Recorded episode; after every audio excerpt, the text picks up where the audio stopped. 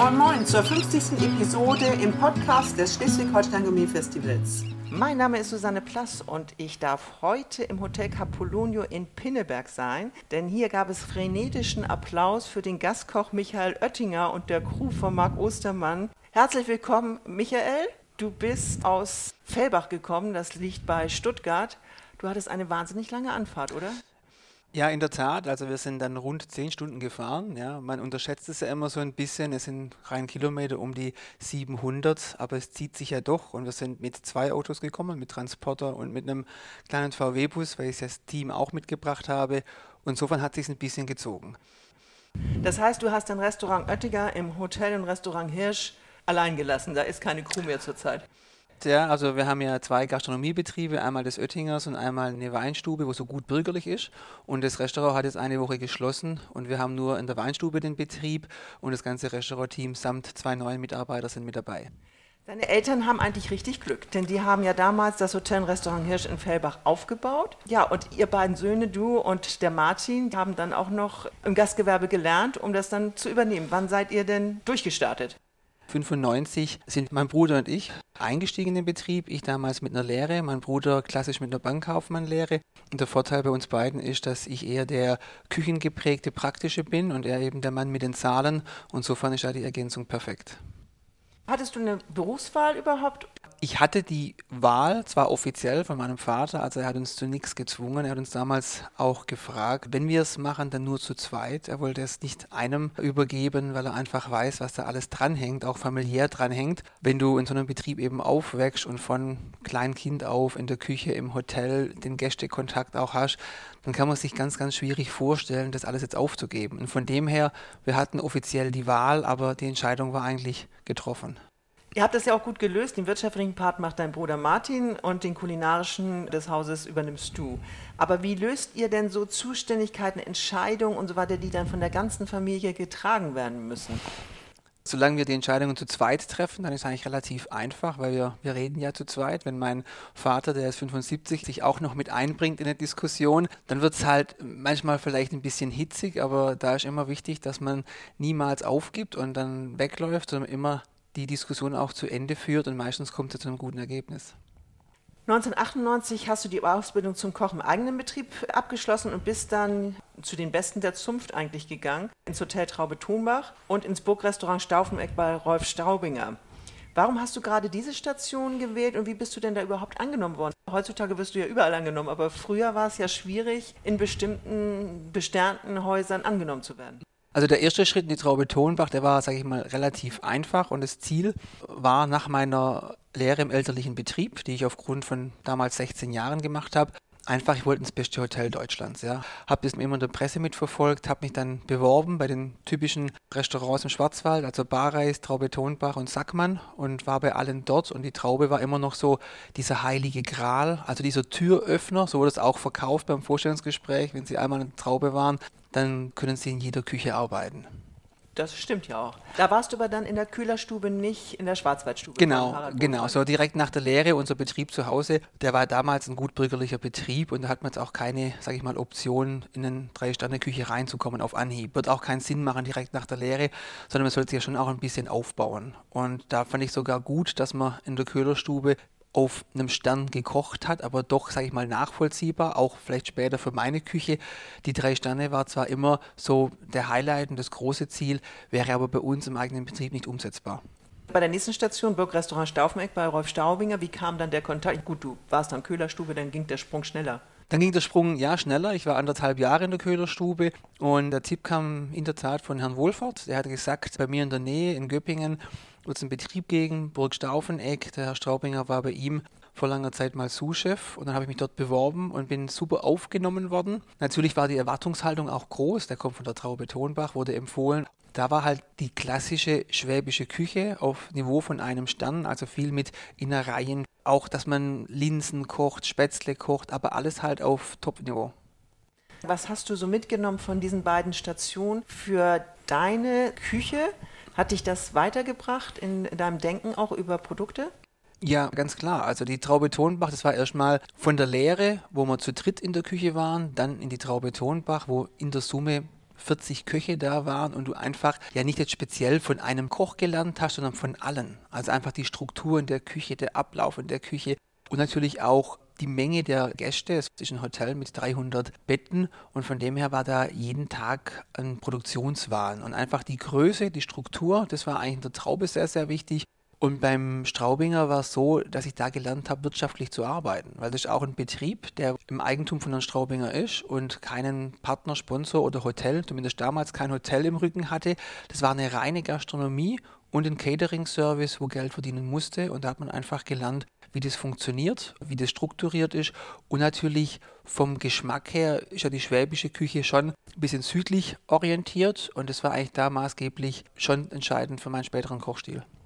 Von 2002 bis 2005 warst du dann nach Hamburg gekommen und hast bei Thomas Martin im Louis C. Jakob deine Station weiter fortgeführt. Er ist ja glühender Verfechter der französischen Küche. Welchen Stellenwert nimmt der langjährige Zwei-Sterne-Koch in deiner Karriere und in deiner Stilistik ein? Also ich bin ja nicht freiwillig nach Hamburg gekommen, das war damals der Liebe wegen. Also meine, meine damalige Freundin wollte unbedingt nach Hamburg und dann haben wir hier eine Adresse gesucht, wo ich mich einfach weiterentwickeln kann. Und Thomas Martin mit seiner wirklich sehr, sehr klassischen französischen Küche und auch den Fokus damals auf Edelprodukte, also sprich Gänseleber, Kaviar, Trüffel, Steinbutt und das in perfekter Form. Das war unheimlich interessant. Ja. Und die nordische Küche, zumindest damals vor rund 20 Jahren, hat sich ja schon zur schwäbischen Küche oder zur süddeutschen Küche ein bisschen unterschieden. Da war einfach noch ein größerer Grad mit dabei. Und es war super interessant, auch mit diesen Produkten zu arbeiten und dies auch zu lernen, wie man mit Hummer, Kruschentiere und so weiter richtig arbeitet. Brauchst du das jetzt noch für deine Küche, weil ja Regionalität jetzt im Vordergrund steht? Ja, also in unserer Küche haben wir eigentlich beides. Ja, wir versuchen Regionalität da, wo es Sinn macht. Bei Beispiel Kartoffeln, Eier, bei Schweinefleisch, bei Gemüse. Da geht es wirklich sehr, sehr gut. Ich möchte mich aber trotzdem jetzt nicht nur auf Zuchtfische oder Flussfische konzentrieren, sondern den Steinbutt gibt es nach wie vor. Natürlich kann man durch Handwerk, so wie wir es heute auch hier im Capolonio haben, wir haben als Amisköl ein Geflügelleber Parfait, also von der Oldenburger Ente. Mit Handwerk kann man trotzdem ein sehr, sehr gutes Produkt, ähnlich der Stopfleber, machen. Marc Ostermann ist auch Spross einer Hotelfamilie und zwar hier vom Capolonio in Pinneberg. Er war mit dir zusammen im Team bei Thomas Martin. Du warst sein Wunschkandidat für das 36. Schleswig-Holstein Gourmet Festival. Gibt es zu deiner Premiere ein Gericht, was ihr schon mal im Jakobs seinerzeit zusammen gekocht habt? Nee, in der Tat nicht. Das Menü zustande gekommen ist insofern, dass ja die Vorgabe war, Schleswig-Holsteiner Produkte. Ich wollte meinen schwäbischen Touch noch mit reinkriegen, deswegen ist sowohl Grünkohl dabei, wie auch der Brezelknödel mit dabei, halt verarbeitet in anderer Form. Man muss dazu sagen, dass sich ja die letzten 20 Jahre auch die Küche ein bisschen weiterentwickelt hat. Also ähm, Marc Ostermann, seine Küche, sowohl wie meine, ist klassisch geprägt, aber du kochst nicht mehr so wie jetzt vor 20 Jahren im Jakob. Konntet ihr euch blind verstehen, dass ihr genau wusstet, ihr müsst euch nur zurufen und er weiß, was du meinst also ich, es war wirklich so, oder es ist noch immer so, wir haben ja vor 20 Jahren das letzte Mal zusammen gearbeitet, aber durch das, dass wir sehr viele Parallelen im Lebenslauf haben, also er ist damals nach Hause, ich bin damals nach Hause, die Betriebe, die ähneln sich sehr, ist es wirklich ein blindes Verständnis, weil wir haben die gleichen Herausforderungen, wir haben eine ähnliche Familienkonstellation, eine ähnliche Betriebskonstellation und von dem her, man weiß schon, wie der andere denkt, was der andere braucht und auch wenn der Marc jetzt Fragen gehabt hat und weiß, ich antworte nicht sofort auf jede E-Mail, dann hat er Verständnis dafür, weil er weiß, was zu Hause eben abläuft. Du hast in deiner Karriere auch an einigen Wettbewerben teilgenommen und die meistens gewonnen, wie zum Beispiel Nolly Pratt-Trophy, Großer Preis der deutschen Köche, Meisterkoch des Jahres und viele mehr. Wie wichtig ist die Teilnahme an Wettbewerben für Köche, die etwas erreichen wollen? Ja, grundsätzlich ist das Interesse dass man sich auch in einem Wettbewerb stellt, sehr, sehr wichtig. Ja, das hat ja mit, mit dem Grundehrgeiz zu tun. Also wenn man auf einem Niveau kocht, wie, wie der Marc oder auch wie wir zu Hause, dann setzt es voraus, dass du immer den eigenen Anspruch hast und immer noch mal einen Tick besser willst. Und da ist klar, dass ein Vergleich mit anderen ja immer auch dich weiterbringt und dir hilft, ja, was natürlich in der heutigen Zeit auch gerade mit dem Social Media Thema so ist, dass der ständige Vergleich ist dann aber auch das garantierte Rezept der Unglücklichkeit, weil man ja einfach sehr viel Input bekommt. Aber die klassischen Wettbewerbe, wie ich sie bestritten habe damals, haben mich unheimlich weitergebracht, weil du einfach dann selber dir auch immer wieder neue Ziele setzt. Und der Weg zum Wettbewerb, also das Menü entwickeln, den Wettbewerb kochen, das ist eigentlich der Lerneffekt. Wenn du jemanden heute rätst, der jetzt noch seine Kochkarriere vor sich hat, welche Wettbewerbe würdest du empfehlen, die man besuchen sollte?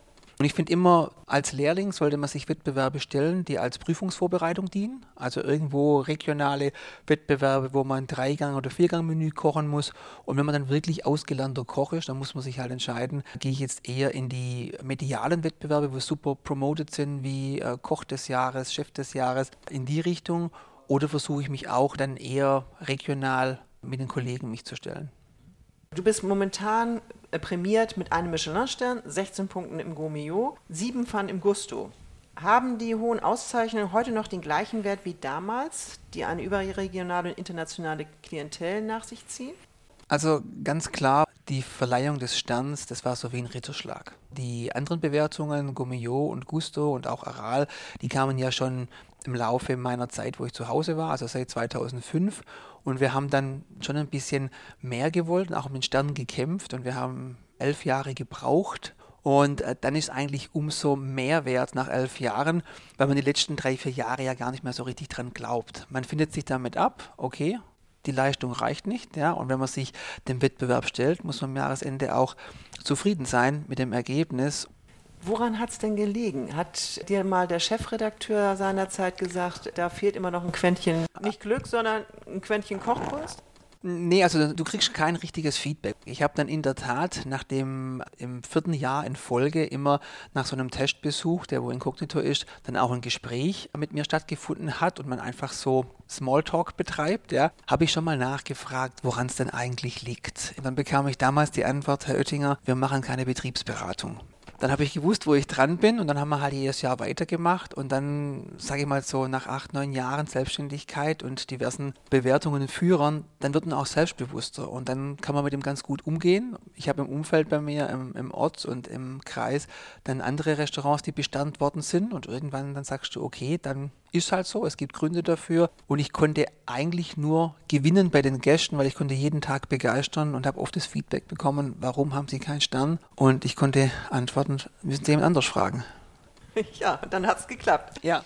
Du bist ja 2005 in deine Heimat äh, zurückgekehrt und bist dann Küchenchef im Oettingers Restaurant im Hotel Hirsch geworden. Mit welcher Küche begeisterst du die Gäste heute und gab es Veränderungen?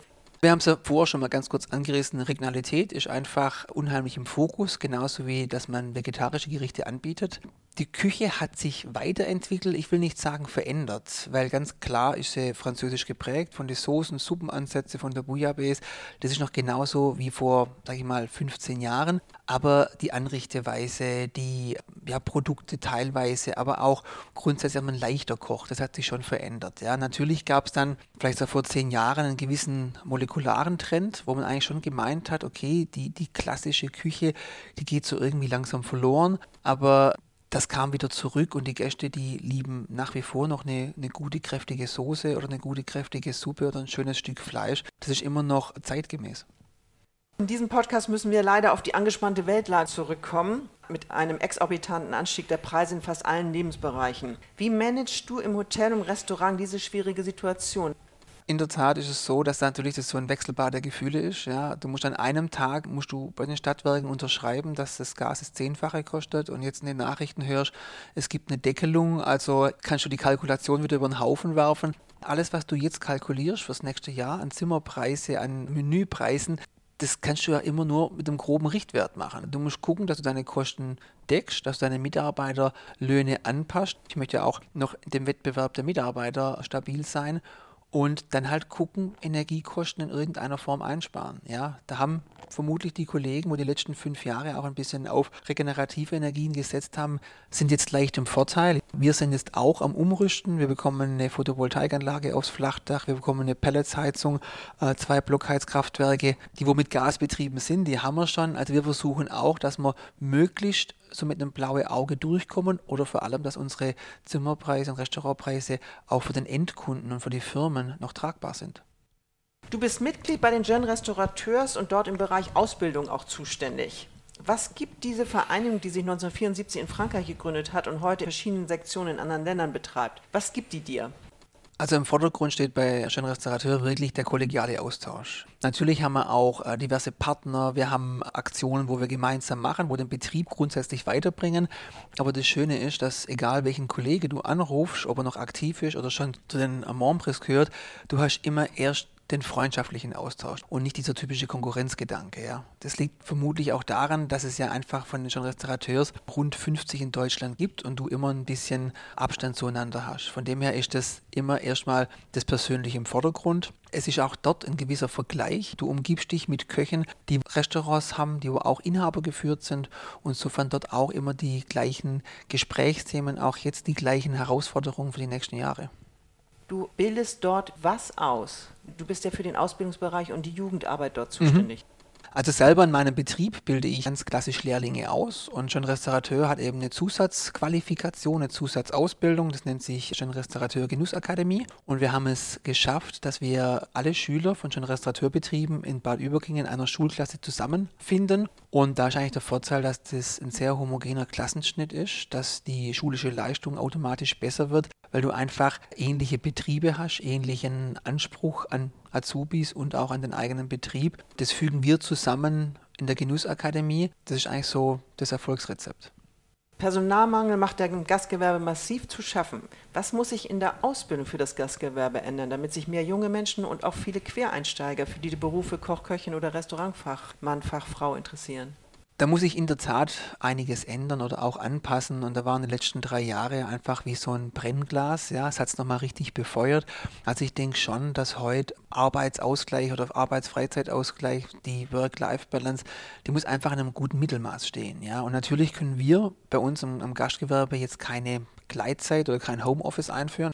Und wir müssen aber einfach den Beruf Koch, der einer der schönsten Berufe ist, weil man einfach mit frischen Lebensmitteln umgeht und auf der ganzen Welt arbeiten kann, wieder auf ein vergleichbares Maß bringen mit unseren Konkurrenz, also sprich Industrie, Handel und so weiter, dass wir dort auch wieder punkten können. Liegt es jetzt nur an der Arbeitszeit, die ja etwas ungewöhnlich ist? Äh, wenn andere Freizeit haben, muss der Koch arbeiten. Oder liegt es auch am Geld? Um Geld glaube ich jetzt eher nicht. Ich habe jetzt eher die Erfahrung gemacht bei uns im Betrieb. Also wir haben generell sonntags geschlossen und wenn wir dann sonntags mal eine Konfirmation machen, was ja eigentlich rein finanziell sehr interessant ist mit dem Sonntagszuschlag, kriege ich aber immer weniger Mitarbeiter, die da hier schreien und sagen, ja, kein Problem. Der Mitarbeiter und auch der Azubi, der braucht eine gewisse geregelte Arbeitszeit. Da geht es auch schon um Ansehen, wie geht man mit jungen Leuten um. Der möchte wissen, was er tut, für was er es tut und natürlich auch, so haben wir die Erfahrung, wenn du jetzt auch ein Sterne-Restaurant betreibst im eigenen Betrieb, ist es schon ein bisschen ein Magnet. Die Ausbildung sollte da auch wertiger werden und auch ein bisschen das Ansehen wertiger. Passt da nicht auch das Schleswig-Holstein Gourmet Festival gut rein? Wie viel hast du jetzt mitgebracht aus deinem Team?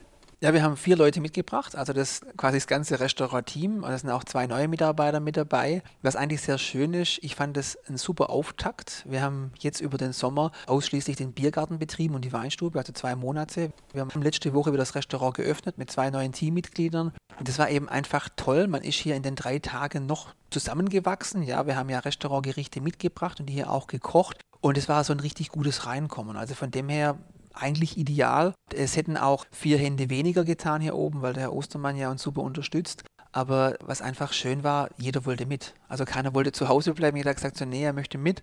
Ist ja immer interessant, du siehst eine andere Küche, eine andere Struktur, auch wie hier gearbeitet wird. Und vor allem für mich, der wohl seit 18 Jahren zu Hause ist, ist natürlich das ganz toll, weil man wird automatisch, ich will nicht sagen betriebsblind, aber du bist schon ein bisschen in deiner Komfortzone und da musst du jetzt einmal raus, hierher kommen und das macht Spaß. Du siehst ja an diesem riesen Applaus, der gestern und vorgestern war, dass es alles richtig gut gelaufen ist. Ja, das war wirklich auch eine sehr große Bestätigung. Da bin ich auch ehrlich, natürlich ist man ein bisschen unsicher. Die letzten drei Jahre hat man solche Events nicht mal annähernd gemacht. Und dann zu sagen, okay, wir kochen drei Tage in Hamburg, wir kochen komplett alle sechs Gänge für jeweils 70, 80 Personen. Ich war schon angespannt. Wenn man das dann macht, wenn man in der Summe, sage ich mal, 1500 Kilometer hochfährt, man bringt vier Leute mit, man ist drei Tage hier oben, dann möchte man ja eigentlich auch als Gewinner vom Platz gehen. Ja? Und dann möchte man so performen, dass das Ganze funktioniert. Wir haben uns sehr gefreut, dass du äh, das erste Mal dabei warst und hoffen ja auch, dass du vielleicht auch in der nächsten Saison, in unserer 37. in einem anderen Mitgliedshaus Gastkoch sein wirst. Mal gucken, aber jetzt ist ja erstmal der Marc ein bisschen im Zugzwang. Ich habe ihn vor sieben Jahren eingeladen zu einer Küchenparty, damals zum zehnjährigen Jubiläum. Da hat er mir dann abgesagt. Deswegen war es für mich eigentlich jetzt auch so ein bisschen die Retourkutsche. Ja, ich sag dazu, um ihm zu zeigen, so, jetzt, wenn ich das nächste Mal anfrage, dann gibt es eigentlich keine Ausrede mehr.